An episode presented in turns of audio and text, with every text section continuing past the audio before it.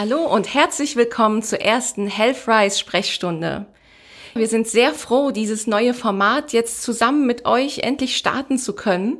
Denn unser Anliegen hinter dieser Healthrise Sprechstunde ist nämlich, euch zielgerichtete Informationen bezüglich Gesundheitsthemen zu geben. Weil es ist ja gerade so, dass im Bereich Gesundheit herrscht solch eine Informationsflut im Internet und leider auch oft Falschinformationen, so dass man selbst ja oft verunsichert ist, wie verlässlich ist eine Quelle, welche von den verschiedenen Aussagen kann ich wirklich vertrauen. Und genau an dieser Stelle setzt die Healthrise Sprechstunde an. Wir von Healthrise werden nämlich zusammen mit unseren Gesundheitsexperten monatlich eure Fragen klären. Bei den nächsten Ausgaben wird es erstmal das Thema gesunde Ernährung sein, zu dem wir auch verschiedene Unterthemen klären werden, immer zusammen mit Gesundheitsexperten und probieren euch dabei zielgerichtete Antworten zu geben.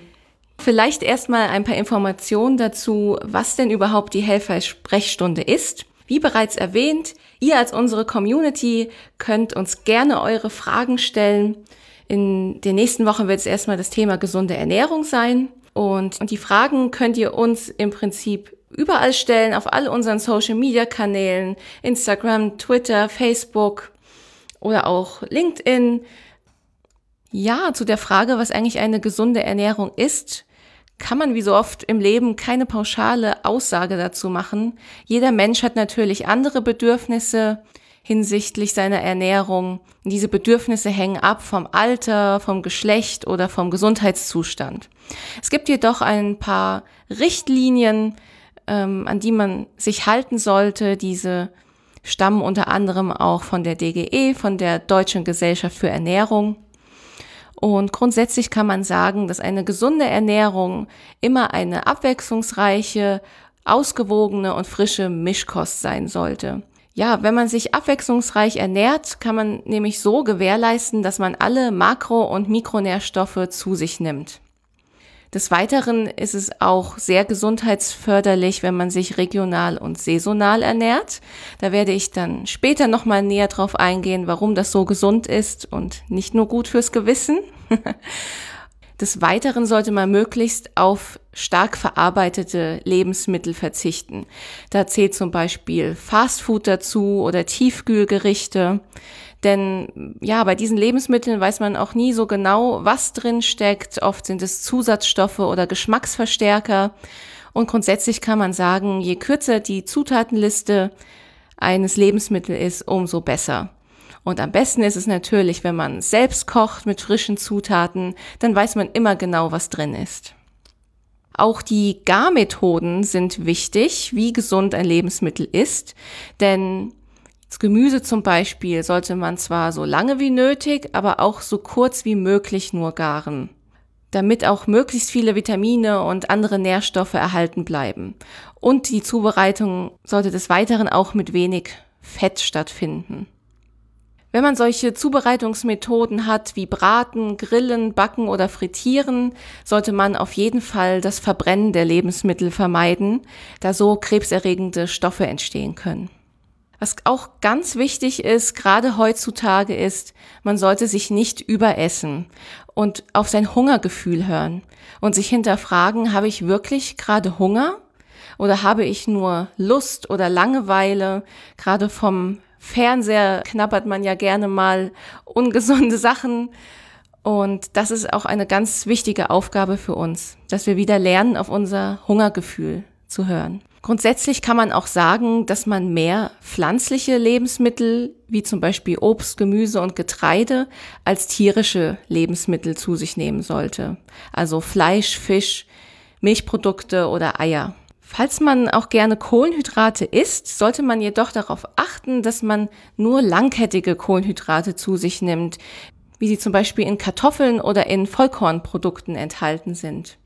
Diese machen lange satt, vermeiden Heißhungerattacken und enthalten wertvolle Ballaststoffe. Ja, solche Dinge wie Weißmehl oder Weizenbrot sollte man wirklich meiden, denn diese sind nur leere Kalorien ohne jegliche Nährstoffe und der Hunger kommt dann auch ganz schnell wieder zurück. Des Weiteren kann man auch sagen, dass eine gesunde Ernährung möglichst salz- und zuckerarm sein sollte. Das ist natürlich auch sehr schwierig in unserer heutigen Gesellschaft, weil diese beiden Stoffe natürlich auch vielen Lebensmitteln zugesetzt ist. Da sollte man auch immer auf die Zutatenlisten schauen. Aber ja, ein Übermaß an Salz kann zum Beispiel äh, Bluthochdruck oder andere Herz-Kreislauf-Erkrankungen begünstigen und ein zu viel an Zucker kann auf Dauer zu Übergewicht, Diabetes oder sogar einer nicht alkoholischen Fettleber führen. Also auch da immer sparsam mit umgehen und vielleicht lieber mit frischen Kräutern würzen als mit zu viel Salz oder mit Zucker. Bei Fetten sollte man grundsätzlich immer darauf achten, dass es gesunde Fette sind. Dazu zählen die sogenannten ungesättigten Fettsäuren, wie zum Beispiel Omega-3-Fettsäuren. Diese sind zum Beispiel im Fisch enthalten oder auch in Avocado oder in manchen Nüssen oder Samen. Und ja, man kann eigentlich sagen, ähm, dass Fett generell an sich nicht schlecht ist. Man sollte jedoch immer darauf achten, dass es gute Fette sind. Diese können sogar förderlich für die Herzgesundheit sein und die Gesundheit der Arterien wobei gesättigte Fettsäuren genau das Gegenteil äh, bewirken. Diese sind zum Beispiel in Fleisch oder vor allem in verarbeiteten Wurstwaren enthalten. Also da sollte man auch darauf achten, dass man diese Art von Lebensmittel eher reduziert. Und was eine gesunde Ernährung natürlich abrundet, ist genügend zu trinken. Das hört man natürlich ganz oft, aber es ist wirklich essentiell für unser Wohlbefinden und auch für das Funktionieren all unserer Organe. Deswegen immer lieber ein Glas mehr trinken als eins zu wenig. Getrunken werden sollte dabei hauptsächlich Wasser oder ungesüßte Tees, denn wir bestehen ja auch zu einem Großteil aus Wasser und es ist völlig unnötig, seine Kalorien über Getränke aufzunehmen. Daher immer im Kopf behalten, trinken, trinken, trinken. Die nächste Frage, die wir jetzt behandeln, ist, welche Nährstoffe der menschliche Körper eigentlich braucht. Wozu benötigen wir sie, für welche Vorgänge im Körper und in welchen Lebensmitteln sind diese eigentlich enthalten? Ja, und Nährstoffe kann man eigentlich in zwei große Kategorien einteilen. Das sind zum einen die Makronährstoffe, das sind die Energielieferanten, die auch essentiell für uns sind und die Mikronährstoffe. Diese brauchen wir in kleineren Dosen, sind jedoch auch essentiell für unsere Gesundheit. Und da kommen wir jetzt erstmal zu den Makronährstoffen. Das sind, wie bereits erwähnt, alle Nährstoffe, die uns Energie liefern. Und dazu zählen natürlich die Kohlenhydrate. Diese geben uns sogar ganz schnelle Energie. Und Kohlenhydrate kommen meist in Form von Stärke vor, dem sogenannten Mehrfachzucker, und sie sind enthalten in mehlhaltigen Produkten wie Brot und Nudeln, aber auch in Kartoffeln und Reis. Und den Kohlenhydraten kommen im Organismus eigentlich die größte Bedeutung als Energielieferant zu, da diese, wie schon erwähnt, besonders schnell verwertet werden können. Kohlenhydrate dienen als Brennstoff für viele unserer Zellen, wie zum Beispiel die Nervenzellen des Gehirns oder unsere Muskelzellen und sind dafür essentiell für unseren Energiehaushalt. Wenn wir jedoch einen Überschuss an Kohlenhydraten zu uns nehmen, verwandelt unser Körper diese zu Fett um und lagert sie als Fettreserve an. Das heißt, zu viel Kohlenhydrate ist auch nicht unbedingt gut. Eine weitere Quelle, aus der man Energie ziehen kann, sind die Fette. Diese können aus Pflanzenfetten und Ölen herausgezogen werden, aber auch aus tierischen Produkten wie etwa Butter, Käse oder Sahne. Und da haben wir ja auch schon vorher erwähnt, dass es dabei immer wichtig ist, gesunde Fette, die sogenannten ungesättigten Fettsäuren zu sich zu nehmen und nicht die gesättigten Fettsäuren. Fette sind vor allem wichtig für den Aufbau und die Funktion von unseren Nerven und auch für die Bildung verschiedener Botenstoffe. Die größte Energiereserve des Körpers ist jedoch das Körperfett an sich. Ja, und der dritte im Bunde von den Makronährstoffen, die uns Energie liefern, sind die Eiweiße oder Proteine. Diese finden sich in tierischen Lebensmitteln wieder, wie Fleisch, Fisch, Eiern, aber auch in Hülsenfrüchten und Milchprodukten. Auch Sojaprodukte sind reich an pflanzlichen Eiweißen. Ja, und Eiweiße bieten nicht solch eine schnell verfügbare Energie wie Kohlenhydrate. Wenn jedoch ein, ja, zu wenig an Kohlenhydraten besteht, dann zieht der Körper seine Energie aus den Eiweißen. Und sie sind zuständig für den Aufbau der menschlichen Erbinformation und beschleunigen auch den Stoffwechsel. Eiweiße sind des Weiteren auch verantwortlich für den Aufbau von Körpergeweben wie zum Beispiel den Haaren. Ja, und dann kommen wir jetzt zu den Mikronährstoffen. Wie bereits erwähnt, braucht der menschliche Körper Mikronährstoffe in geringeren Mengen, aber sie sind ebenfalls lebenswichtig. Und zu den Mikronährstoffen gehören Mineralien, Spurenelemente und Vitamine. Ja, und Vitamine, da kennen ja wahrscheinlich die meisten von uns einige und was deren Funktion bei uns ist. Da gibt es zum Beispiel das Vitamin D, was ja zu einem kleinen Teil auch über die Nahrung aufgenommen werden kann, aber vor allem natürlich auch über die Sonneneinstrahlung im menschlichen Körper gebildet wird. Und das Vitamin D ist ganz wichtig für, ja, für unser Energielevel, aber auch für die Gesunderhaltung und Stärkung unserer Knochen ist auch eine super Prävention bei Osteoporose. Solche Vitamine wie Vitamin C sind super für die Immunabwehr Vitamin A ist nicht nur für unsere Haut super, sondern auch unabdingbar für das Sehen und das Wachstum. Und Vitamin A kommt vor allem in gelbem Obst und Gemüse vor, wie zum Beispiel in Karotten oder in Milchprodukten. Und Vitamin K zum Beispiel fördert unter anderem die Blutgerinnung und kommt vor allem in grünen Blattgemüse vor. Man kann behaupten, dass sowohl ein Vitaminmangel als auch eine Überdosierung zu Krankheiten führen kann.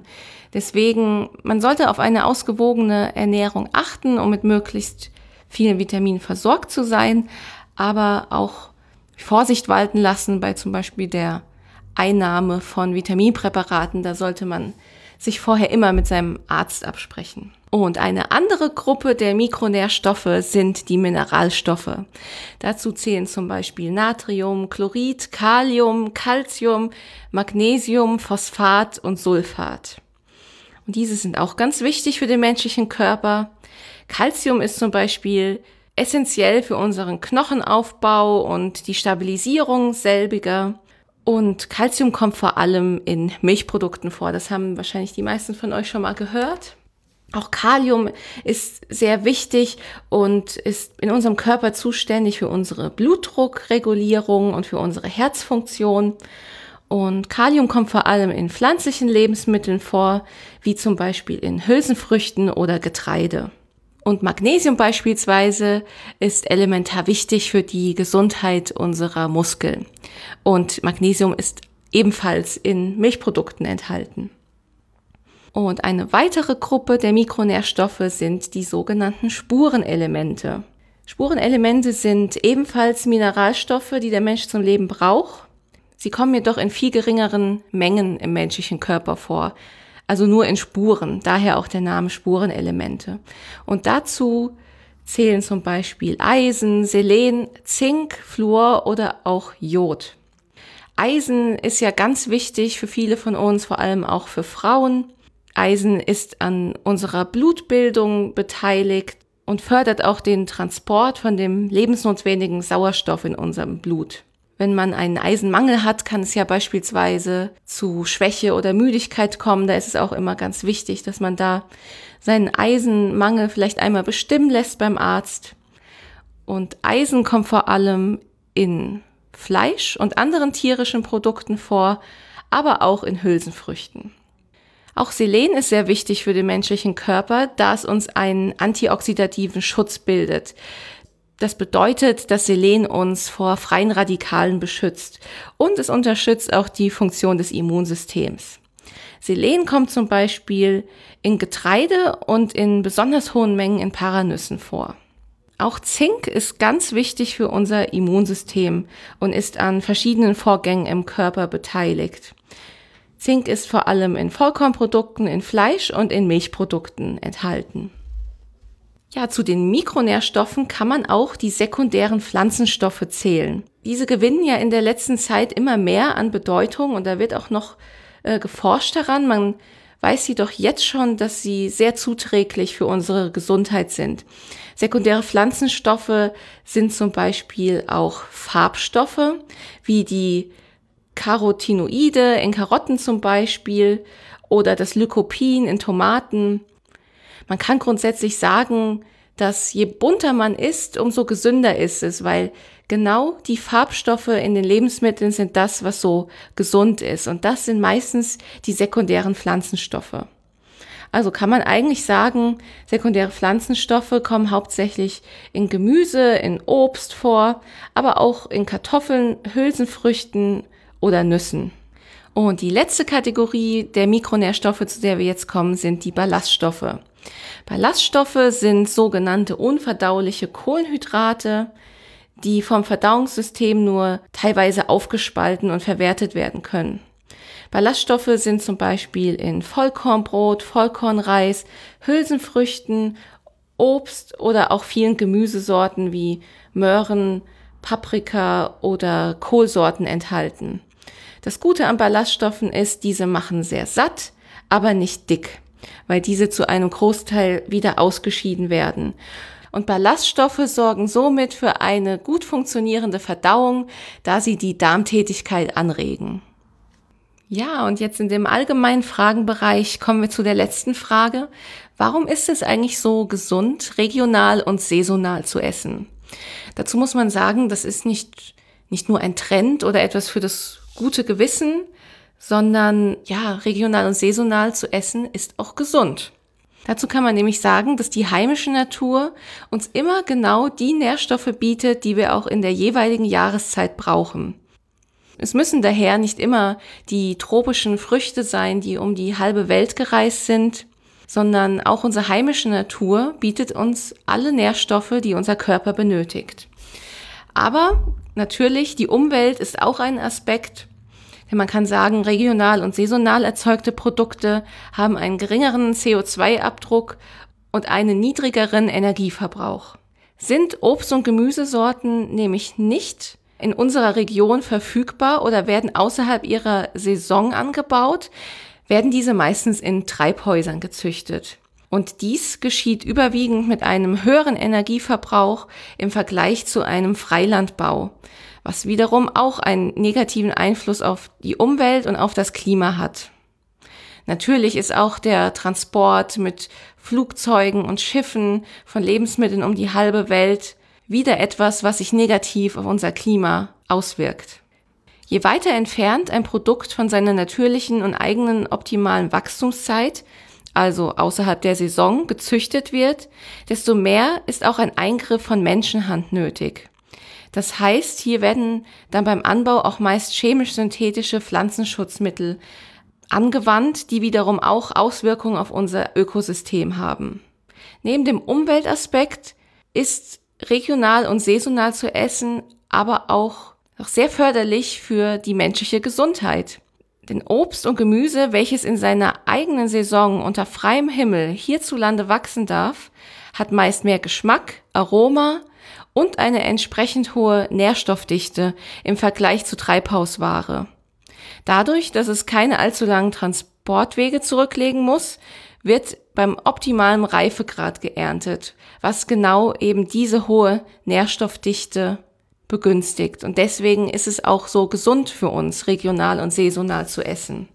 Es hat jedoch aber auch noch weitere Vorteile, denn nicht immer alles zur Verfügung stehen zu haben, fördert wiederum auch die eigene Kreativität und das Einfallsreichtum beim Kochen. Dass man einfach mal wieder neue Dinge ausprobiert, vielleicht alte Gemüsesorten wieder entdeckt oder welche, von denen man noch nie gehört hat. Und neben all diesen Aspekten gibt es noch einen weiteren Vorteil. Saisonales Obst und Gemüse, wenn es sozusagen im Überfluss angeboten wird, ist auch preiswerter als zu einem anderen Zeitpunkt und schont somit auch den Geldbeutel. Also dann probiert es einfach mal aus, welches Gemüse bei uns in Deutschland wann Saison hat, kann man zum Beispiel im Saisonkalender der Deutschen Gesellschaft für Ernährung nachgucken und dann probiert doch einfach mal ein paar Rezepte besucht mal den, den regionalen Wochenmarkt mit regionalen Anbietern und Bauern, anstatt das Obst und Gemüse immer im Supermarkt zu kaufen. Es sind manchmal nur so kleine Dinge, die man ändern muss, die schon einen großen Unterschied machen. Ja, und jetzt kommen wir zu dem Thema Zucker. Ähm, dazu habe ich ein Interview mit der lieben Mio geführt von FreeMe. Dieses Thema ist so ein bisschen ihr Steckenpferd. Ähm, sie hatte selbst mehrere gesundheitliche Probleme aufgrund von zu hohem Zuckerkonsum und hat diese dann mit einer entsprechenden Umstellung ihrer Ernährung wieder in den Griff gekriegt. Und wir reden darüber, wie viel Zucker ist eigentlich gesund, in welchen Lebensmitteln ist überall Zucker versteckt, welche Erkrankungen drohen zum Beispiel bei einem zu hohen Zuckerkonsum und welche gesunde Alternativen gibt es eigentlich, zum Beispiel fürs Kochen oder fürs Backen. Und ja, ich denke, da wird das ein oder andere Aha-Erlebnis für euch dabei sein und wünsche euch jetzt viel Spaß mit dem Interview. Ja, vielen ja. Dank, dass wir, dass wir nochmal ein Interview mit dir führen können und dass du jetzt Teil von der ersten Healthrise Sprechstunde wirst. Echt ja, super. Sehr gerne. Da würde ich mal sagen, gehen, gehen wir direkt ins Thema, oder? Ja, würde ich sagen. ich habe hier Notizen auch gemacht. Ja, und zwar, ich meine, Zucker, es ist ein Thema, das betrifft uns alle und jeder ähm, hat auch irgendwie ja einen Bezug dazu und die meisten von uns wissen wahrscheinlich auch, dass wir zu viel Zucker konsumieren. Äh, wie ist das denn überhaupt? Benötigt unser Körper überhaupt Zucker? Mhm. Ja, das ist eine äh, sehr, sehr spannende und ich glaube auch eine sehr wichtige Frage. Ähm, ja. Also die Frage ist ja, ob man, ob unser Körper generell so Zucker braucht. Ne? Also man muss halt wissen, Zucker, also wenn man davon ausgeht, das ist der weiße, raffinierte Zucker, dann äh, muss man einfach verstehen, dass dieser Zucker im Prinzip keine wertvollen Vitamine, Nährstoffe oder irgendwelche Ballaststoffe enthält, mhm. sondern nur kurzweilige Energie, die dem Körper halt rein gar nichts bringt. Sondern ähm, im Gegenteil eigentlich muss man sagen, dass der Zucker dem Körper sogar Energie raubt. Und äh, wenn so viel Zucker konsumiert wird, muss unser Körper sozusagen dann mehr Energie aufbringen, um den Zucker zu verarbeiten, als der Zucker uns an Energie bringt. Also mhm kann den sozusagen dann auch bezeichnen als Vitalstoffräuber. Ähm, genau, ist ein ganz äh, passender Name, finde ich. Deswegen erstmal, also diese Definition oder diese Erklärung ist, glaube ich, ganz wichtig, dass einem klar ist, dass der weiße Zucker einem, also uns, keine Energie erstmal bringt. Mhm. Und äh, also man kann eigentlich sagen, dass in einer gesunden Ernährung kein Zucker vorkommen muss oder sogar sollte. Ähm, also ich würde es mal so bezeichnen. Also je nachdem. Also Zucker muss man ja unterscheiden, aus mhm. welcher Quelle die kommt. Also ja. würden wir jetzt zum Beispiel einen Apfel oder ähm, Obst essen generell, dann kommt ja dieses Obst in Verbindung, das hat die Natur ja sehr gut gemacht, in Verbindung mit Ballaststoffen. Und äh, wenn wir nehmen wir mal an, einen Apfel zu uns nehmen, dann essen wir, dann ist ja darin auch von Natur aus Fructose enthalten. Mhm. Ne? Und ja. diese Fructose wird in Verbindung mit Ballaststoffen geliefert. Das heißt, wenn wir den essen, dann gelangt ja diese Fructose in unseren Körper und der, unser Körper kann dann, dadurch, dass die Ballaststoffe ja vorhanden sind, ähm, dass die Fructose langsam verdauen und die äh, Verstoffwechslung geht dann durch die Ballaststoffe sehr, sehr langsam voran. Also das bedeutet im im, mhm. äh, am Ende steigt dann unser Blutzuckerspiegel nicht ganz schnell in die Höhe, weil der Körper durch die Ballaststoffe auch einfach die notwendige Zeit hat, äh, diese Fructose langsam ins Blut abzugeben. Das heißt, wir äh, haben dann keinen, wie soll man sagen, diesen, diesen Zuckerrausch, den man dann bei, nehmen wir mal an, ich würde jetzt äh, flüssige, Aga also Agavendicksaft, ne, der ist ja so mhm. flüssig, mhm. Da ist ja reine Fructose, die kann ja bis zu 90 Prozent hoch sein in diesem Sirup. Also, oh wow. Ja. Und wenn du das isst, ja, einfach nämlich, ich würde mal sagen, du nimmst einen Teelöffel in den Mund, dann geht halt diese Fructose, die dir enthalten ist, direkt in dein Blut. Und was passiert am Ende? Dein Blutzuckerspiegel steigt halt in kürzester Zeit ganz stark an und du bekommst dann halt diesen Heißhunger. Und das mhm. wollen wir halt nicht. Und sowas gibt's aber in der Natur nicht. Das heißt, es ist immer noch besser, Obst so zu essen, wie die Natur ne, uns das gegeben mm. hat, anstatt so verarbeitete Zuckerarten, also wie Agavendicksaft oder Zucker, ne, also der normale Haushaltszucker, der ja zu 50 Prozent aus Fructose und Glucose besteht. Mhm. Kann man denn generell sagen, ähm, ob es einen gesünderen Zucker gibt. Ist Fructose denn, also reine Fructose, gesünder als der weiße Haushaltszucker, den wir alle kennen? Mm, ist die Fructose gesünder? Es ist immer so zu beantworten, also Glucose, also der Haushaltszucker, der weiße der Zucker, der nennt sich auch Saccharose, der besteht ja aus 50 mhm. Fructose und Glucose. Und Fructose ist immer, man muss immer unterscheiden, in welcher Form er äh, zugenommen wird. Also wird er ja jetzt, wie gerade eben erklärt, als Agavendicksaft äh, zu uns genommen, ja, dann ist er ja so lose einfach in keiner Verbindung mit Ballaststoffen. Das heißt, mhm. da geht er ganz schnell ins Blut.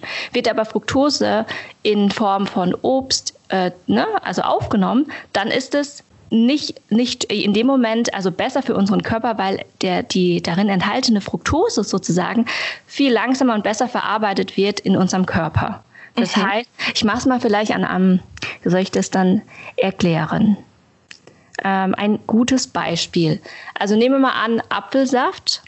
Man denkt ja auch immer, Apfelsaft oder O-Saft ist ja total gesund, weil es sind ja Säfte ja. und äh, ähm, gleicht ja so ähm, der Natur. Man denkt ja, Apfelsaft ist ja kommt vom Apfel und die Or Orangensaft kommt ja von der Orange, also muss es ja irgendwie gesund sein. So, das Fatale daran ist, da ist ein Denkfehler drin. So, wir alle haben ja von Kind auf, je nachdem wie wir erzogen worden sind, haben wir ja zum Frühstück oft O-Saft bekommen, ne? Und äh, zu einem Brunch Apfelsaft oder Apfelschorle, mhm. damit die besser wird oder nicht zu süß. Aber das Problem ist, also nehmen wir mal an, in einem Glas Apfelsaft oder O-Saft stecken, steckt die Fructose, also der Saft von sechs bis acht Äpfel oder Orangen da drin. Und diesen Saft in einem Glas kannst du innerhalb von, naja, wenn du schnell bist, vielleicht von innerhalb von einer Minute oder so, zwei Minuten leer trinken. So. Ja. Und du musst dir vorstellen, jetzt kommt diese komplette Fructose von sechs bis acht Äpfeln oder Orangen in, in, in deinen Körper rein. Und das bedeutet für deinen Körper, der ist es ja gar nicht gewohnt, so viel Fructose auf einmal zu verarbeiten. Mhm. Weil was waren wir in der Vergangenheit gewohnt? Oder als wir, ähm, also Obst kam ja früher auch ähm, auch nur saisonal vor.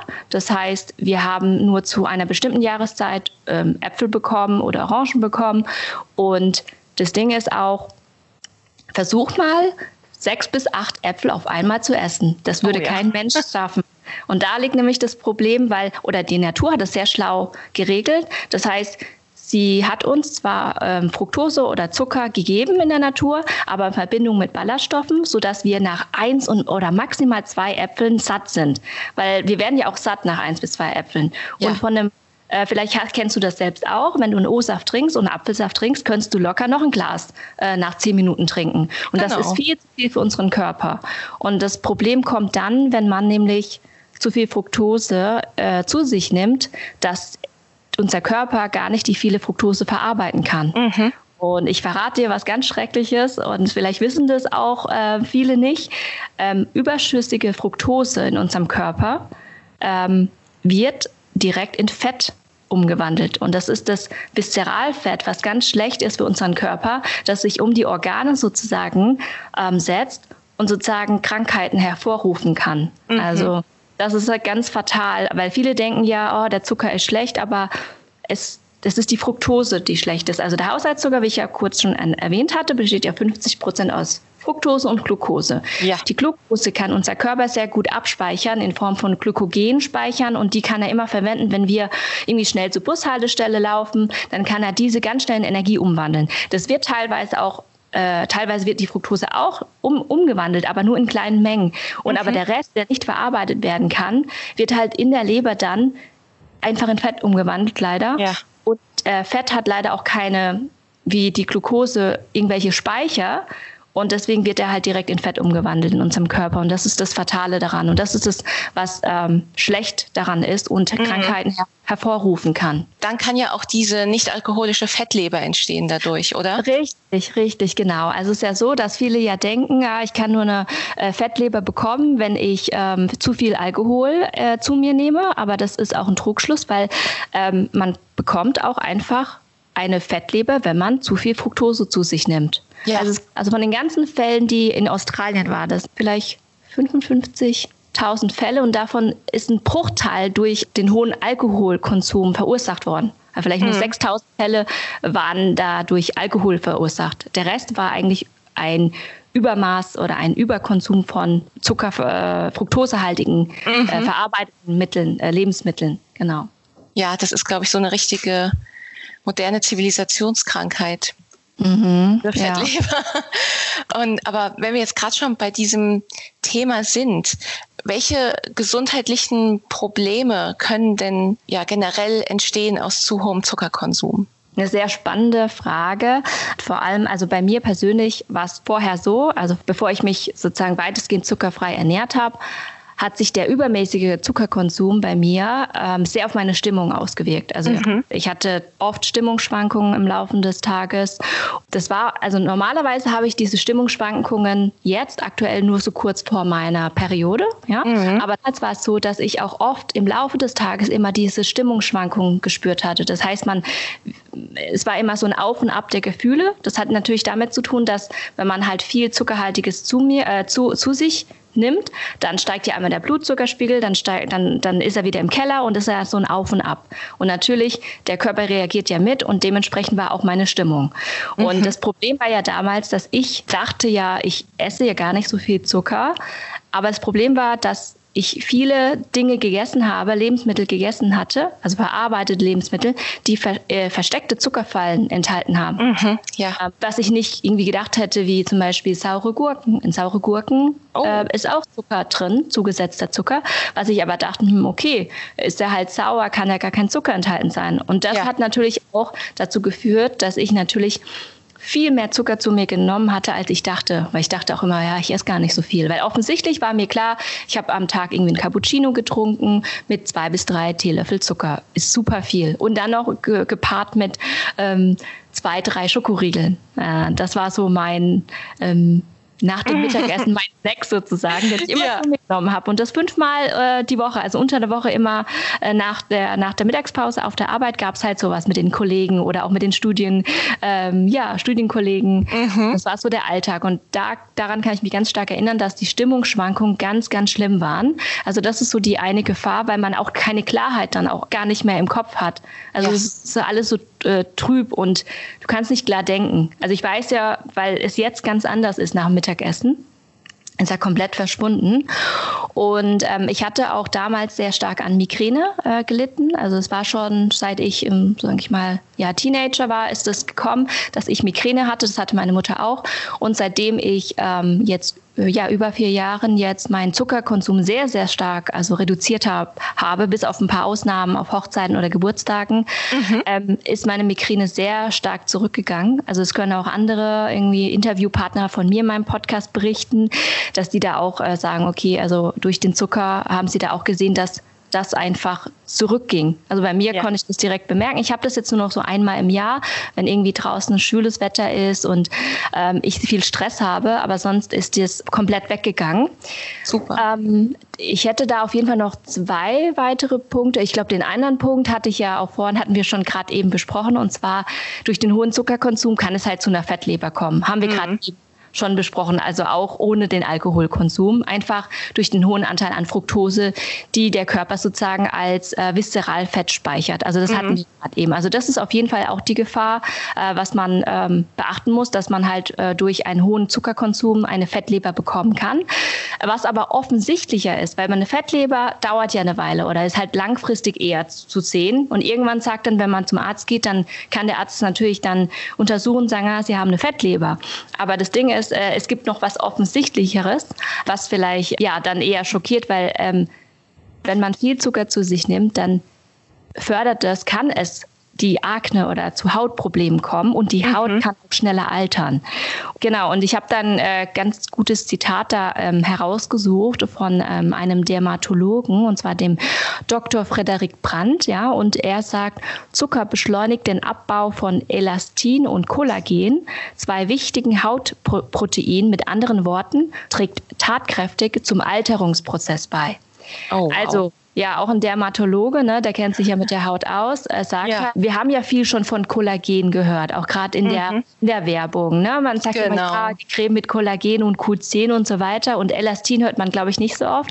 Aber gerade das sind ja die zwei Hautproteine, die unsere Haut braucht, um halt so straff zu sein. Und wenn man natürlich Zucker zu sich nimmt, dann kann es natürlich den Abbau von diesen beiden Hautproteinen führen und dass man sozusagen, dass die Haut dann einfach schneller altert. Und mhm. wer will denn schon, dass die Haut schneller altert? Niemand. ja, ich glaube, das ist so, wo man dann direkt denkt, huh, okay, ich äh, gerade wir auch, ich meine, Männer und Frauen tun ja heute sich Cremes drauf, um einfach eine ja. Haut zu haben. Und wenn man, glaube ich, das hört, ist es so offensichtlich, dass man vielleicht eher darüber nachdenkt, zu sagen, oh, okay, ich will, dass meine Haut lange jung bleibt, als esse ich jetzt keinen Zucker. Wohingegen man ja bei einer Fettleber das ja gar nicht erstmal sieht, weil äh, genau. äh, es sei denn, äh, man isst vielleicht noch viel Fastfood und dann äh, nimmt man halt zu, dann merkt man halt irgendwann, okay, ich habe halt jetzt ein Bäuchlein, aber man kann ja auch eine Fettleber haben und trotzdem eigentlich recht gesund von außen aussehen. Also mhm. es muss nicht direkt ähm, nach außen sichtbar werden. Also sieht man manchmal gar nicht. Ja. Und die Fettleber resultiert ja auch wieder in Müdigkeit. Das wissen ja auch ganz viele nicht, dass es eine Ursache sein kann. Mhm. Und ja. uns ganz ähm, offensichtliche Folgen von so einem Zuckerkonsum sind doch auch Diabetes und Übergewicht, oder?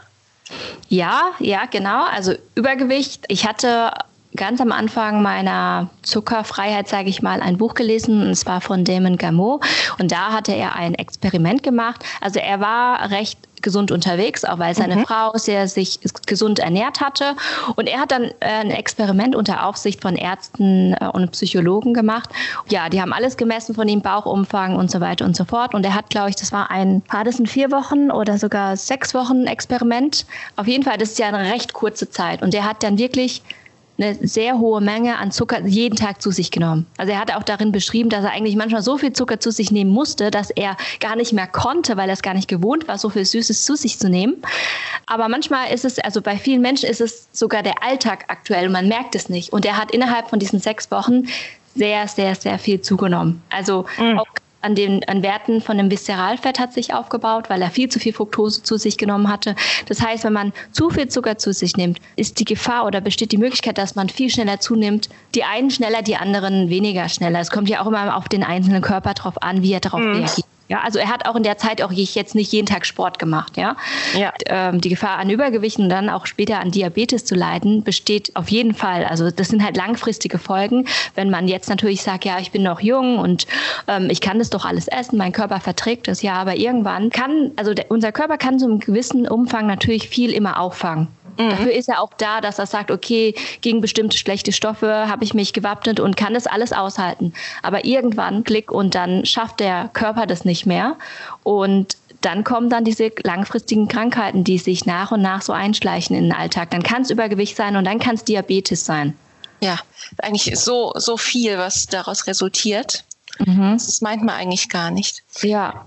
Aber welche Menge an Zucker äh, pro Tag ist denn eigentlich unbedenklich?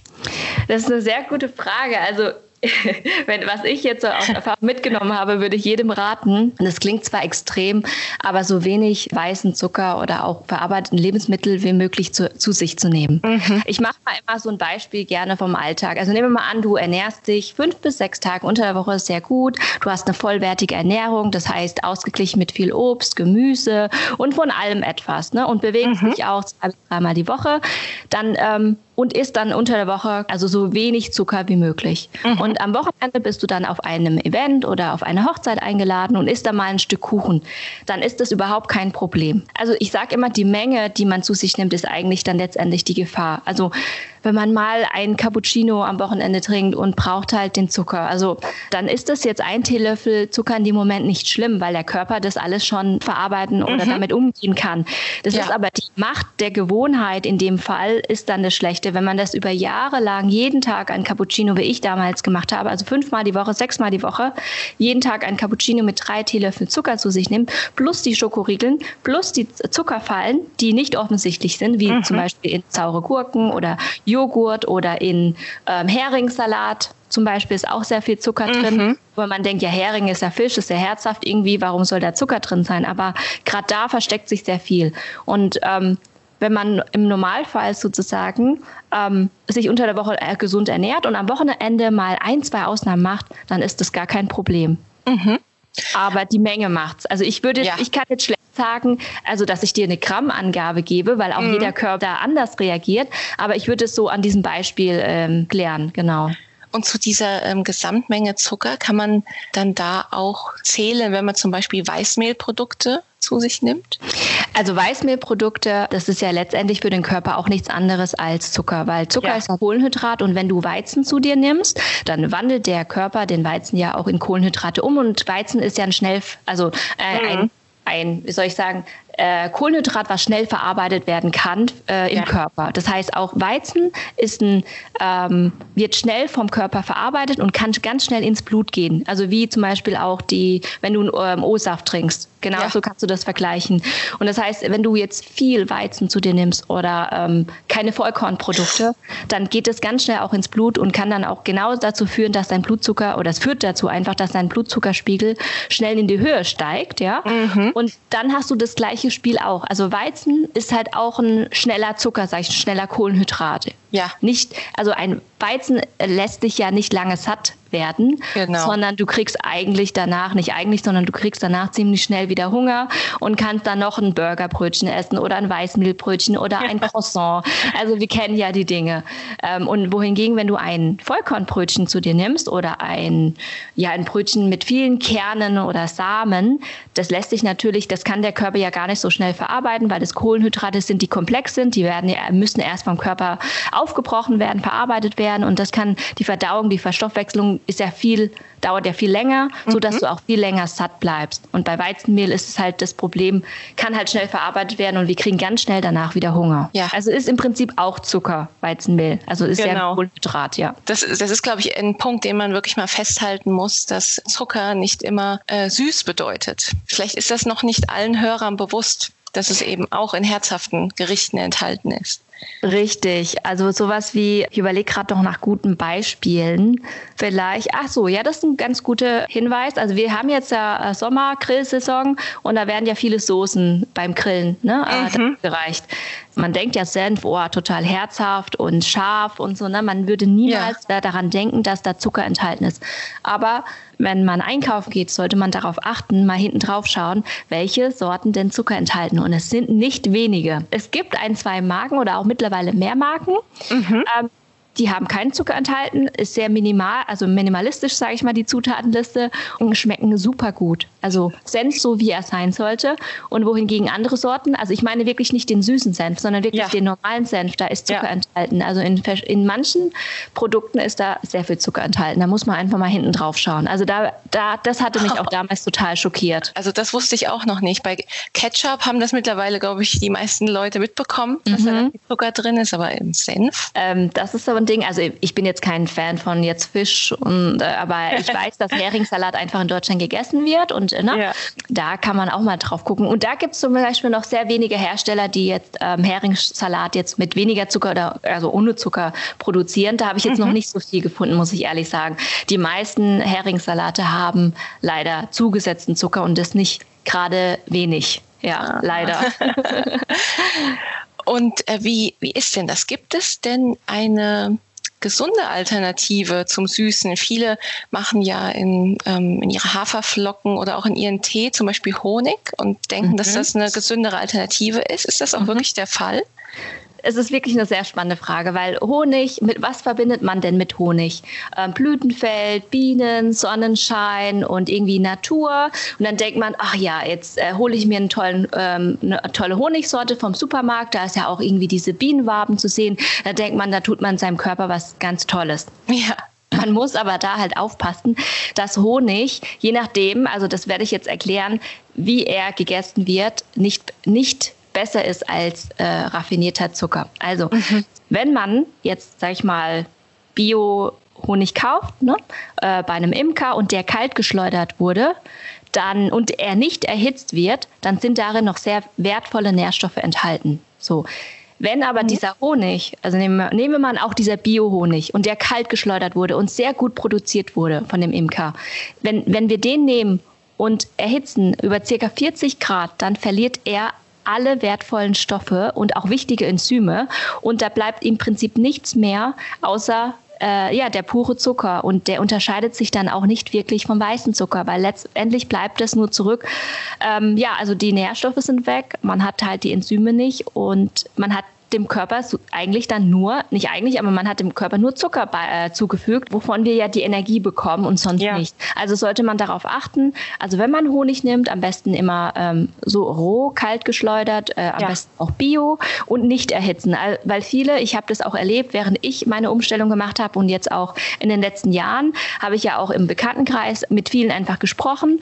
Und dann habe ich dann auch beim, na, beim Mittagskaffee am Sonntag habe ich halt gesehen, okay, statt Zucker wurde dann halt Honig Honig serviert, was auch super mhm. war. Aber leider wurde dieser Honig dann in diesen heißen Tee über 80 oder 100 Grad äh, ja. eingetan und umgerührt, was letztendlich dann ja, also dann hast du nur Zucker im, im Körper.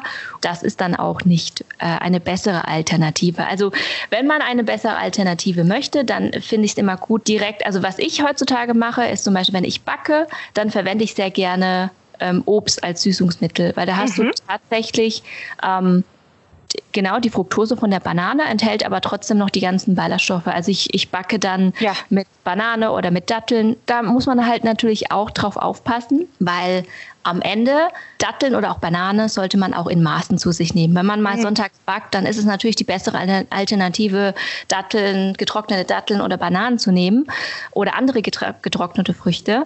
Ähm, man muss aber bedenken, genau, wenn man halt eine ganze, ich weiß nicht, ein ganzes Stück Bananenbrot oder einen ganzen Leib isst, dann ja. ist das dann auch irgendwann nicht mehr gesund. Also ja, ja. sollte man auch daran denken. Und ich glaube, was, worauf ich achte oder was wichtig ist, dass man vielleicht eher eine Zuckeralternative nimmt, wo der, der Fructoseanteil gering ist weil mhm. es ist der Fructose, der für uns nicht so gut ist für den Körper, was ich äh, ja vorhin erklärt hatte. Äh, Menschen, die zum Beispiel eine Fructoseintoleranz haben, die nehmen ganz gerne äh, Reissirup, weil ja der Reissirup kein Fructose enthält oder unter ah. 0,1 Gramm oder so. Mhm. Das kann man mal als, Ausnehm, aus, als Ausnahme nehmen. Das mhm. habe ich auch, das mache ich jetzt heutzutage auch noch manchmal beim Backen, weil man manchmal diese Konsistenz braucht. Ähm, aber sonst, ähm, ja, also bleibe ich bei Obst und äh, getrockneten Früchten. Mhm. Was hältst du von Stevia? Mm, ich, äh, das ist eine sehr schöne Frage und ich hatte mich vor kurzem mit einem Interviewpartner unterhalten. Also man hört ja sehr viele gute Eigenschaften von Stevia. Man muss aber beachten, wie Stevia letztendlich verarbeitet wird. Also mhm. ich glaube, in Deutschland, was ich mitbekommen habe, ist ja, dass Stevia oft also in flüssiger Form oder als Tabletten äh, mhm. irgendwie produziert wird und äh, verkauft wird. Und man muss halt sich überlegen, Stevia ist ja eigentlich, äh, kommt ja, soweit ich weiß, aus Brasilien und ist eigentlich eine Pflanze, eine Grünpflanze. Und Jetzt muss man bedenken, man nimmt ja diese Pflanze und verarbeitet die in irgendeiner Weise. Und dann kommt raus ähm, eine, ein flüssiges, äh, eine flüssige Zuckeralternative und Tabletten oder auch in Tablettenform.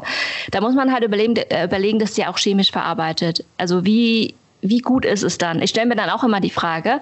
Und es gibt mittlerweile, wenn man in Gartenhäuschen, also Gartencenter geht, dann gibt es die Stevia-Pflanze auch wirklich so zu kaufen mittlerweile. Mhm. Auch, glaube ich, immer öfter. Mhm. Und sie sieht so ähnlich, glaube ich, aus wie äh, Pfefferminze, also so ähnlich. Ähm, und wenn man zum Beispiel diese Blätter, anstatt sich dann diese verarbeiteten Produkte, Stevia-Produkte zu, zu verwenden, könnte man im Prinzip einfach die Stevia-Pflanze kaufen, die anpflanzen, die wächst auch wie verrückt im Garten. Mhm. Und dann zum Beispiel zu einem Tee oder ja, zum Beispiel den Teesüßen mit äh, Immerser verarbeiteten Stevia-Blättern. Also das schmeckt auch super süß und äh, das wäre sozusagen die Alternative. Also das ist so, wie ich ah. darüber denke. Also das ist bei mir auch noch die Frage, ob Stevia jetzt so viel besser ist, wenn es verarbeitet wird. Mhm. Und ich mhm. glaube, diese, das habe ich jetzt auch schon von zwei Interviewgästen bei mir gehört, dass äh, sie sehr gerne dann stattdessen einfach die echten Blätter verwenden. Also ich finde es eine super ähm, klasse Tipp. Also so. Ja, das ist echt super. Es ist ja generell für gesunde Ernährung, glaube ich, äh, immer ein, ein guter Tipp, möglichst unverarbeitete Lebensmittel zu sich zu nehmen. Ja. Kann ja eigentlich nur von Vorteil sein. Ja, auf jeden Fall. ja, super. Dann sind wir eigentlich schon am Ende angelangt. Das ist, ich hätte noch so viele Fragen, Mio. es ist ja eigentlich fast schade, dass man nur so, so, wenig in der Sprechstunde behandeln kann. Aber äh, vielleicht kommen wir ja nochmal zusammen. Das wäre ja. super. Ich danke dir erstmal, dass du dir die Zeit genommen hast, ähm, ja, für unsere Community die Fragen bezüglich Zucker zu beantworten. Ich glaube, da waren einige Aha-Momente dabei mhm. für unsere Hörer, auch für mich. Sehr gut. Also ich, ich freue mich total, dass ich euch da weiterhelfen konnte und auch euren Hörer, eurer Community. Also das ist so das Wichtigste, dass ich so Mehrwert geben kann und mein Wissen so mit, äh, da, mit, mit der Welt sozusagen teile. Ich dir noch einen wunderschönen Tag, liebe Lara. Ich dir auch. Vielen Dank. Ja, gerne und bis bald. Hoffentlich bis bald. Ja, bis Ciao. Bald. Jetzt kommen wir vom Thema Zucker zu dem Thema Lebensmittelallergien und Lebensmittelunverträglichkeiten. Hierzu habe ich ein Interview mit der promovierten Ökotrophologin Frau Dr. Weber geführt und erklären wir unter anderem, was zum Beispiel der Unterschied überhaupt ist zwischen einer Allergie und einer Unverträglichkeit und an welchen Symptomen man die beiden unterscheiden kann. Vielleicht bietet das ja auch einige Denkanstöße für euch, falls ihr unter Beschwerden leidet und da wünsche ich euch jetzt erstmal viel Spaß mit dem Interview. Ja, Frau Dr. Weber, also erstmal vielen Dank, dass Sie bei unserer Healthrise Sprechstunde mitmachen. Und ja, uns haben da mehrere Fragen erreicht von der Community. Und ähm, eine Frage, die auch ganz häufig aufkam, ist, sind denn Milchprodukte schädlich für den Menschen? Ja, also die Milch ist die letzten Jahre ziemlich in Verruf gekommen. Ja. Ähm, es gibt halt sehr viele Studien dazu. Aber ehrlich gesagt, als Ernährungswissenschaftlerin muss ich sagen, dass Milch und Milchprodukte einfach wichtige Bestandteile in der täglichen Ernährung sind. Mhm. Einfach weil viel Eiweiß drin ist und vor allem auch Kalzium. Ja. Und Kalzium ist eben in anderen Lebensmitteln so gut, also einfach wenig enthalten mhm. und spielt, wird also die Milchprodukte spielen halt eine große Rolle bei der Kalziumversorgung. Und ähm, also auf Milch kann man gut verzichten, mhm. aber gerade sowas wie Joghurt oder Käse, Quark ähm, sind halt schon wichtige Bestandteile für eine ausgewogene Ernährung. Und gerade wenn man denn jetzt halt so diese Milchersatzprodukte anguckt, mhm. also zum Beispiel Reisdrink oder ähm, Mandeltrink, Haferdrink, ja. die sind halt von der Zusammensetzung nicht mit der Milch vergleichbar. Mhm. Also einfach kein Ersatz, weil meistens kaum Proteine drin sind und äh, nicht immer Kalzium zugesetzt ist. Mhm. ist einfach kein Ersatz. Ja. Und wenn man sich die Nährstoffe, jetzt können ja die, äh, die Zuhörer auch mal drauf gucken, auf die Nährwerttabelle ja. äh, und einfach gucken, was ist da drin und auch auf die Zutatenliste, die zum Teil sehr lang ist. Ähm, und wenn man denn dafür, also für eigentlich Wasser mit ein bisschen Geschmack, drei Euro bezahlt, weiß ich nicht, ob das denn so ja, das wert ist, ja. sage ich mal. Was sind denn überhaupt die Gründe, warum die Milchprodukte so in Verruf äh, geraten ist? Man hört ja immer wieder, ach, das ist unnatürlich, die Muttermilch von einer anderen Spezies zu trinken dass das irgendwie auch, auch gewichtsmäßig, dass viele, die dann Milchprodukte weglassen, auch immer so abnehmen würden. Hm. Gibt es irgendeinen, irgendeinen Beleg von einer negativen Eigenschaft von Milchprodukten?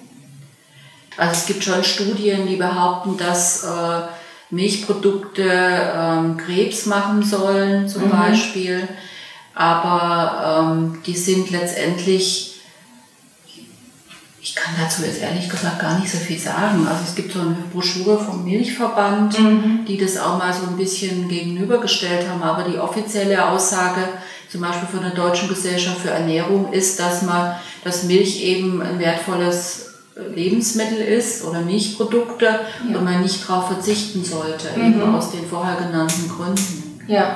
Und, und ich muss halt immer, das sage ich jetzt so, halt auch ja. das, äh, so die offiziellen Sachen beraten. Ja. Wenn jetzt ein Kuhmilchallergiker kommt, klar, dann geht man auf die Ersatzprodukte, das ja.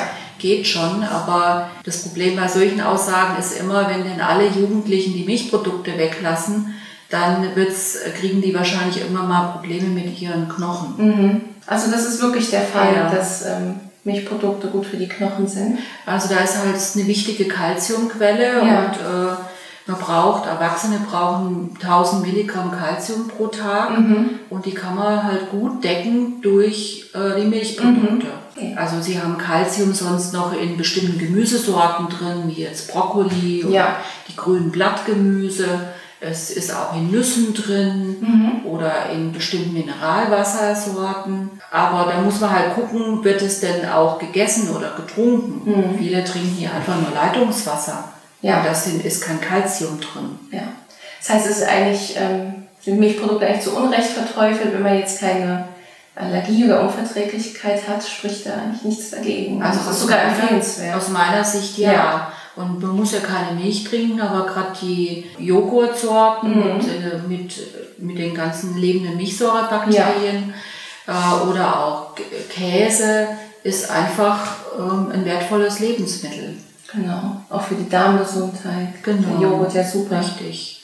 Oder würde ich lieber weniger Fleisch oder Wurst ähm, zu mir nehmen? Mhm. Was würden Sie sagen, sind Nahrungsmittelunverträglichkeiten und Allergien erblich bedingt oder können die auch durch eine schlechte Ernährung entstehen? Also man weiß schon, dass äh, Kinder von Allergikern schon ein erhöhtes Risiko haben, auch eine Allergie zu bekommen. Aber und je nachdem, ob halt nur ein Elternteil oder beide Elternteile eine Allergie haben, also das wüsste ich jetzt ehrlich gesagt nicht, dass man da eine Allergie provozieren kann.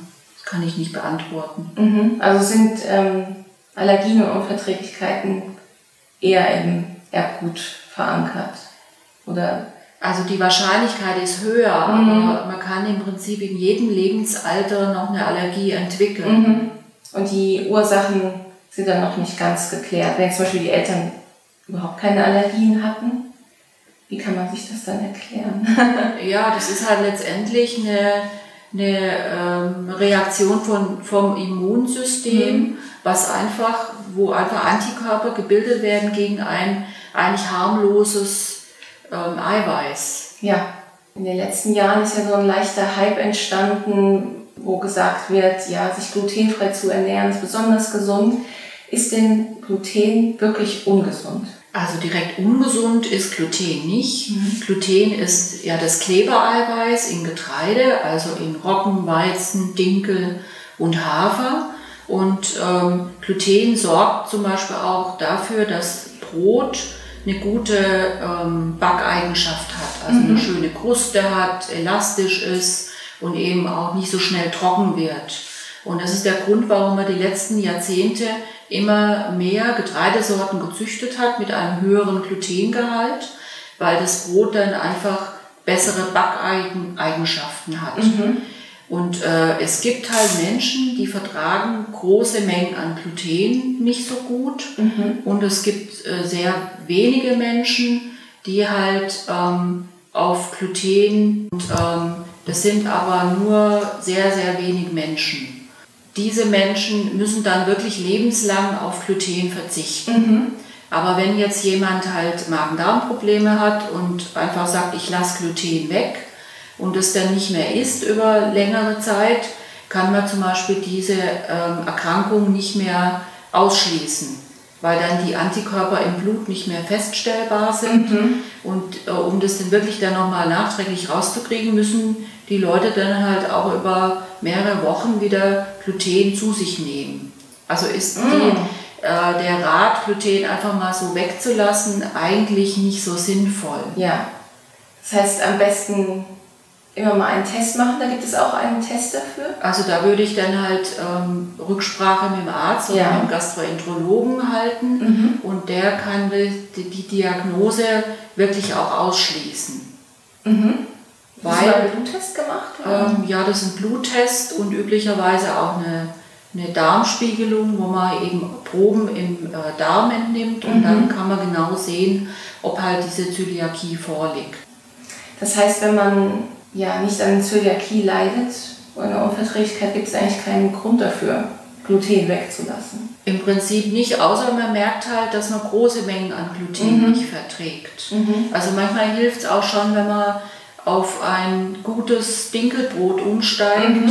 Und häufig sind halt auch ähm, so diese Backwaren vom Schnellbäcker nicht so gut verträglich, einfach weil da sehr viele Zusatzstoffe, mhm. ähm, Emulgatoren, alles Mögliche drin sind und die ja. können halt auch Beschwerden machen. Mhm.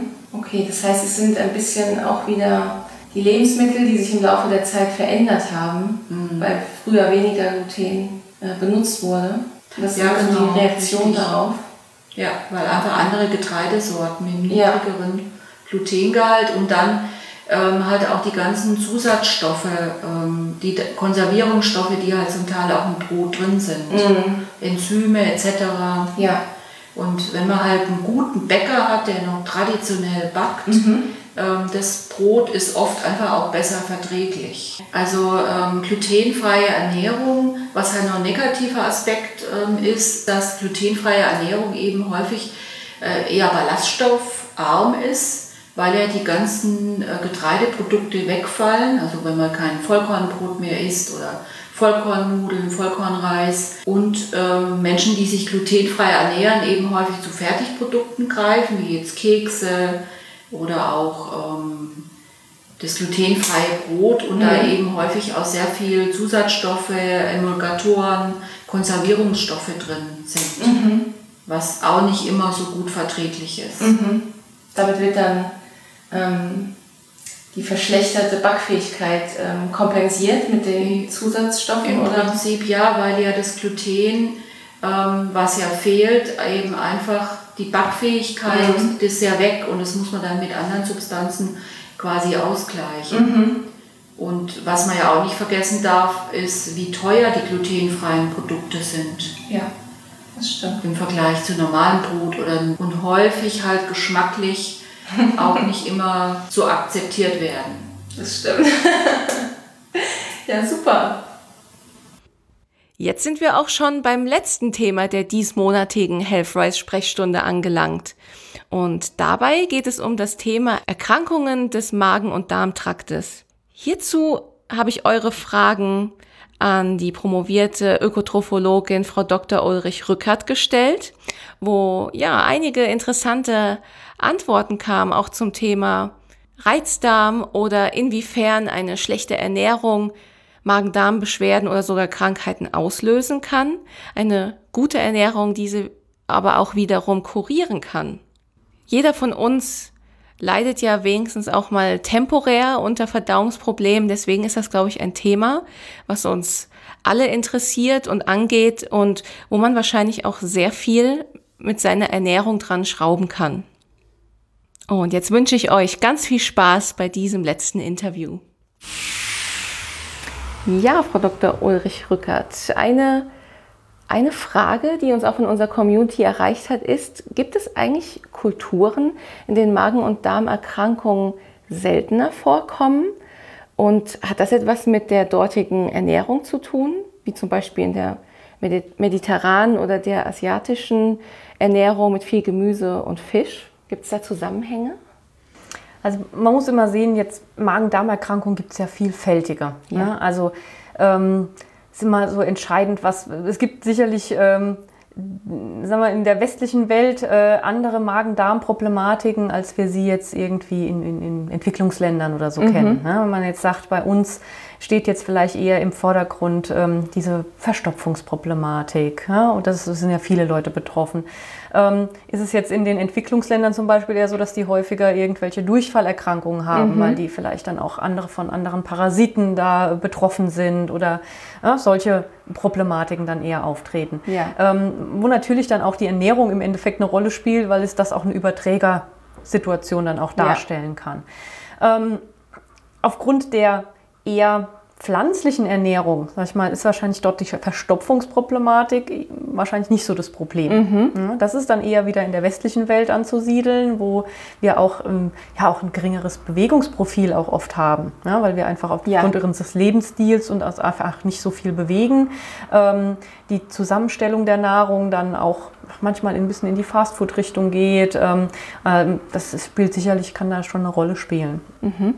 Ist ja auch irgendwie in mediterranen Ländern ist es ja auch eigentlich bewiesen, dass da etwas weniger ähm, Herz-Kreislauf-Erkrankungen auftreten. Oder ist das auch ein mhm. Mythos? Ja, man muss immer ein bisschen vorsichtig sein mit der mediterranen Ernährung. Diese mhm. ganzen Studien mit der mediterranen Ernährung, das ist wirklich auch eine Ernährungsweise, die früher eher üblich war wo man einfach heute sagen, also mit, mit viel Gemüse, einfach situationsbedingt, weil Fleisch auch teuer war, ähm, weil man sich das auch nicht so leisten konnte. Ähm, Heute ist auch in den mediterranen Ländern, muss man sozusagen, ja, es hat sich die Ernährung auch gewandelt. Mhm. Ja, also deshalb kann man heute jetzt nicht mehr sagen, nur weil ich sag mal, nach Italien fahre und jetzt ja. das Essen von heute dort esse, habe ich jetzt diesen mediterranen Effekt. Genau. Ja, also diese ganzen Studien aus dem Bereich, das ist schon eine sehr, sehr besondere Form der Ernährung, die ja eher so früher im ländlichen mhm. Bereich dann auch verbreitet war und jetzt aber auch heute so ein bisschen am Verschwinden ist. Mhm. mhm. Wie sieht es eigentlich aus mit ähm, regelmäßigen Diäten oder vielleicht sogar starken Crash-Diäten. Mhm. Inwiefern können diese dem Magen-Darm-Trakt schaden oder können sie vielleicht sogar Erkrankungen auslösen? Mhm. Also vielleicht mal so pauschal Crash-Diäten, um wirklich dauerhaft abzunehmen, das wird niemals funktionieren. Ja. also das ist einfach, das ist, macht die Sache an sich, das kann nicht funktionieren, weil sie mit den Crash-Diäten, also man muss immer sehen, der Körper hat eine gewisse einen Energiebedarf, den er einfach hat, ohne sich auch nur einen Millimeter zu bewegen. Wir haben mhm. ein Herz, das den ganzen Tag arbeitet. Wir haben eine Lunge, die arbeitet. Das heißt, wir haben eine gewisse einen Grundbedarf, den es zu decken gilt. Die Crash-Diäten sind in der Regel so ausgelegt, dass die unterhalb dieses Energiebereichs liegen. Und dann muss der Körper immer auf Notzustand schalten, mhm. ja, weil der in dem Moment das Signal kriegt, okay, eigentlich brauche ich eine gewisse Menge an Energie, die kriege ich jetzt nicht mehr. Und dann schaltet der so seinen Stoffwechsel um, dass dass langfristig der Körper, wenn ich dann wieder zu einer normalen Lebensweise zurückkehre, also im Sinne von, ich mache dann wieder weiter wie vorher, dann ich nehme in der Crashphase natürlich ab, ja, aber das Fatale ist, wir sind immer im Hungerstoffwechsel, wir sind immer im Notzustand und sobald ich da wieder was umstelle, wird man in der Regel mehr zunehmen, als man vor, da, dadurch verloren hat. Das ist ja. der klassische Jojo-Effekt. Genau. Das kann einfach nicht funktionieren dauerhaft. Und das Fiese ist noch dazu, das Erste, was zurückkommt, also wir verlieren auch in der Abnehmphase, verlieren wir auch Muskelmasse. Ja. Was zurückkommt, ist aber immer erstmal nur Fett. Also es ist dann nicht noch fair, ja, das ja. wäre wieder so, sondern der, die Wiederzunahme ist immer erstmal Fett. Mhm. Also das vielleicht mal zur Crash-Diät ja. ähm, an sich. Ähm, jetzt zum Thema Magen-Darm-Erkrankung vielleicht, da geht es mir jetzt mehr, jetzt weniger um diese Energieversorgung, sondern wenn wir jetzt mal, was, was dann so eine klassische Crash-Diät ist, die Ananas-Diät. Ne? Das, ja. ist, wie der Name schon sagt, wird da hauptsächlich oder ich glaube in erster Linie Ananas verzehrt. Das Problem in dem Bereich sehe ich eher, je einseitiger die Lebensweise wird und mhm hat das immer einen Einfluss auf meine Darmbakterienflora. Mhm. Ja, es wird ja heute viel beforscht rund um die Zusammensetzung der Darmbakterien. Da, wir wissen da noch vieles nicht, aber was wir wissen ist, je vielfältiger die Darmbakterienflora ist, umso gesünder ist der Mensch wahrscheinlich ja. Ja, oder umso besser. Und im Grunde genommen füttert man sich eine große Vielfalt an, indem man auch viel verschiedene Lebensmittel zu mhm. sich nimmt. Und je einseitiger was wird, umso einseitiger oder umso mehr züchtet man dann auch ja, seine Darmbakterien sehr einseitig. Und das ja. kann natürlich dann wiederum im Umkehrschluss natürlich auch unschöne Begleiterscheinungen haben. Mhm. Ja, also weil, sieht man schon, wenn, wenn, besondere Bakterienstämme da sich vermehrt bilden, dass das dann negativ äh, sich mhm. auswirken kann. Also von daher würde ich eher von dieser Einseitigkeit abraten. Ja. ja. Also dass, dass man da sich sehr einschränkt. Das heißt, ähm, so Crash-Diäten schaden eigentlich auf doppelte Weise. Ja, im Grunde genommen doppelt. Also einmal ja. bringen sie einen sowieso nicht weiter, ja. ja langfristig. Und es kann im, im, blödesten aller Fälle auch dazu führen, dass ich dann da zusätzlich mir noch im Magen-Darm-Trakt einfach auch Beschwerden anzüchte. Mhm. Und wie sieht es aus? Kann man hinsichtlich der Gesundheit des Magens und des Darms überhaupt von einer perfekten Ernährung sprechen? Mhm. Also auch hier ist, glaube ich, einfach schwierig, pauschal für alle ein Lösungskonzept mhm. anzubieten. Also erstmal muss ich erstmal sehen, äh, liegt bei dem Menschen irgendeine Besonderheit vor? Hat er vielleicht Unverträglichkeiten? Hat er Allergien? Ja? Ja. Hat er irgendeine Magen-Darm-Erkrankung? Das, das, beeinflusst ja durchaus dann schon mal die Auswahl der Lebensmittel, ja? dass ich dann gewisse Lebensmittel einfach nicht zu mhm. mir nehmen kann oder darf oder sollte oder zu empfehlen wäre. Ähm, beim Gesunden haben wir diese Einschränkungen nicht. Meine, auch da gibt es, glaube ich, die perfekte Ernährung nicht. Was sich heute so ein bisschen ja, etabliert, so im ernährungstherapeutischen Bereich, ist so dieses 40-40-20-Konzept. Mhm. Ja, dass man sagt, ähm, wir, wir, versuchen eine Verteilung hinzubekommen, dass wir 40 Prozent Kohlenhydrate zu uns nehmen, die möglichst als Vollkornprodukte, ähm, 40 Prozent durchaus Fette, Mhm. Wir waren immer so verschrien viele Jahre. Heute weiß man, Fette haben viele positive Eigenschaften, wenn es denn gute Fette sind. Ja? Auch ja. eher so im pflanzlichen Bereich. Und ähm, und 20 Prozent Eiweiße. Ne? Das, das mhm. ist so in vielen Bereichen, wo man momentan so versucht, so hinzugehen. Große Menge an Obst, Gemüse, also Gemüse, Obst, jetzt habe ich es falsch rumgepasst schon gesagt. Also im Grunde genommen ähm, sollte der Schwerpunkt immer so ein bisschen mehr in Richtung Gemüse gehen. Mhm. Obst natürlich auch, aber eigentlich ist Gemüse noch mal günstiger. Mhm. Ähm, dass man so ein bisschen aus diesen na, Bausteinen, sag ich mal, sich eine optimale Ernährung zusammenbauen mhm. kann. Ja, perfekt ja, weiß ich nicht, aber ähm, zumindest so, was momentan wie es wirkt, also dass das so das günstigste ist in vielen Bereichen des Körpers und Organismus. Und auch Garmethoden spielen da eine Rolle? Ähm, ja, jetzt muss man auch wieder schauen, wen ja. habe ich vor mir sitzen. Natürlich sind schonende Garmethoden, sagen wir, was den Vitaminerhalt in, in Gemüsen angeht, ähm, äh, am günstigsten zu sehen wenn, oder dass man noch so ein bisschen in die Rohkostrichtung dann auch geht, weil, weil der Ballaststoffanteil da gut ist. Wenn ich jetzt jemanden habe, der vielleicht ein Problem im Magen-Darm-Trakt hat, der da vielleicht Entzündungen oder irgendwas mhm. hat, dann, dem würde ich jetzt eher empfehlen, ein Gemüse gut durchzukochen. Auch wenn mhm. dann vielleicht nicht mehr so viele Vitamine am Schluss drin sind, aber ja. dadurch wird es für den verträglicher. Ne, also auch da dann immer schauen, wen habe ich vor mir sitzen, mhm. welches Themen hat er gegebenenfalls für sich. Also auch wieder ganz wichtig, auch mal wieder auf den eigenen Körper zu mhm. hören. Was tut mir überhaupt gut? Genau. Okay. Ja, Frau Dr. Ulrich Rückert, ich freue mich sehr, dass Sie Teil der ersten Helfreis Sprechstunde sind.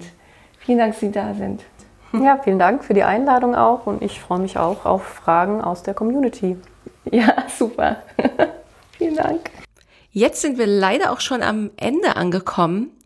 Wir hoffen natürlich, dass bei der heutigen Sprechstunde einige Denkanstöße und auch neue Informationen für euch dabei waren und ihr etwas daraus ziehen konntet für euch.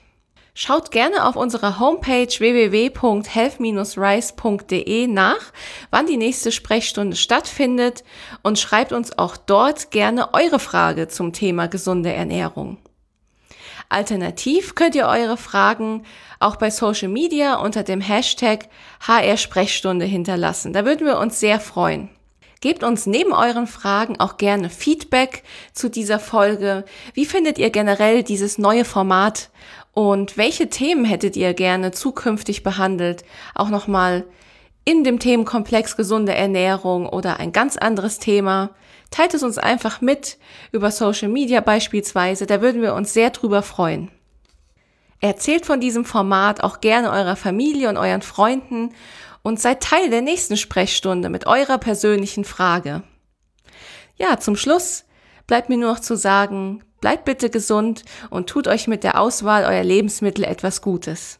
Bis zur nächsten Sprechstunde. Tschüss.